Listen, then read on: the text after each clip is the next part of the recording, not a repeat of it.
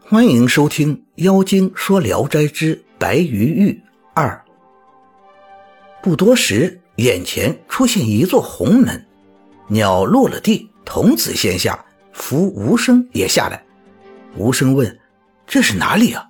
童子回答说：“这是天门，门两边有一对大老虎蹲在那里。”无声很害怕，童子护着他，领着进去。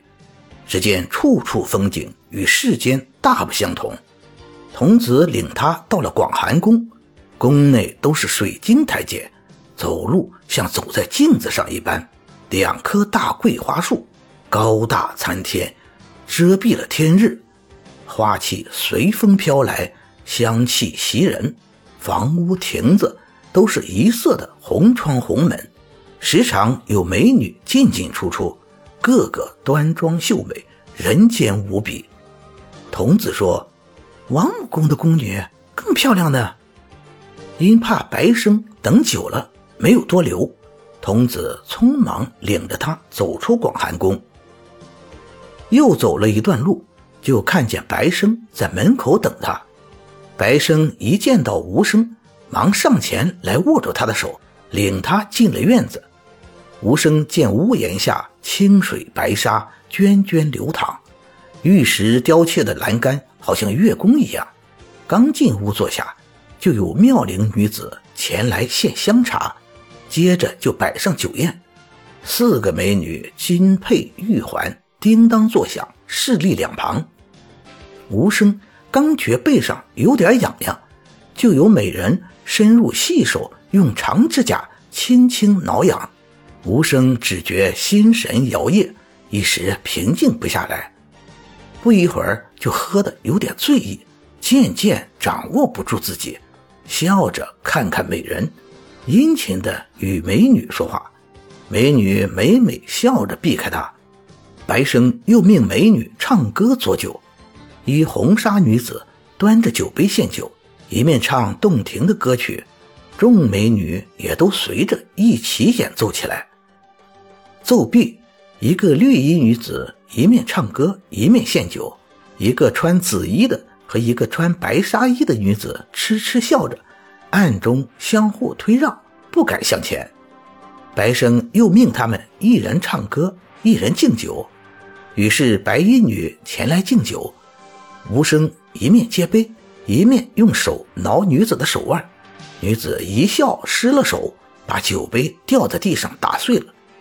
白生责备他，这女子含笑减杯，低下头细声说：“冷如鬼手心，强来捉人臂。”白生大笑，罚紫衣女自唱自舞。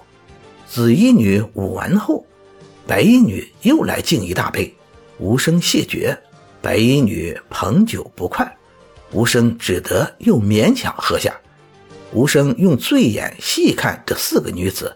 都风度翩翩，没有一个不是绝世佳人。无声忽然对白生说：“人间的美女，我求一个都很难。你这里这么多漂亮的美人，能不能让我真正的快乐快乐？”白生笑着说：“足下不是有意中人吗？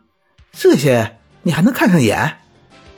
无声惭愧地说：“我今天。”才知道我见识的太少了，于是白生就召集起所有美女，让无声选择。无声看看这个也好，那个也好，一时拿不定主意。白生因为紫衣人曾与他有过捉臂之交，便吩咐他抱了被子去侍奉无声。无声与紫衣女同床睡觉，尽情欢乐，恩爱无比。事后，吴生向紫衣女索取信物，他就摘下金手镯赠给她。忽然，童子来说：“仙人凡人有别，请吴先生马上回家。”女子急忙起床出门去了。吴生问童子：“白生哪里去了？”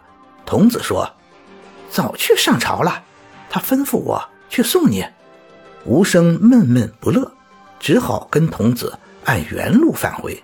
到了天门，一回头，童子不知何时已不见了。门边的两个老虎张着大嘴一起向他扑来。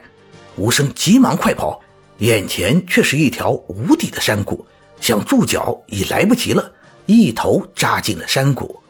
吃了一惊，出了一身冷汗，一睁眼，原来是做了个梦。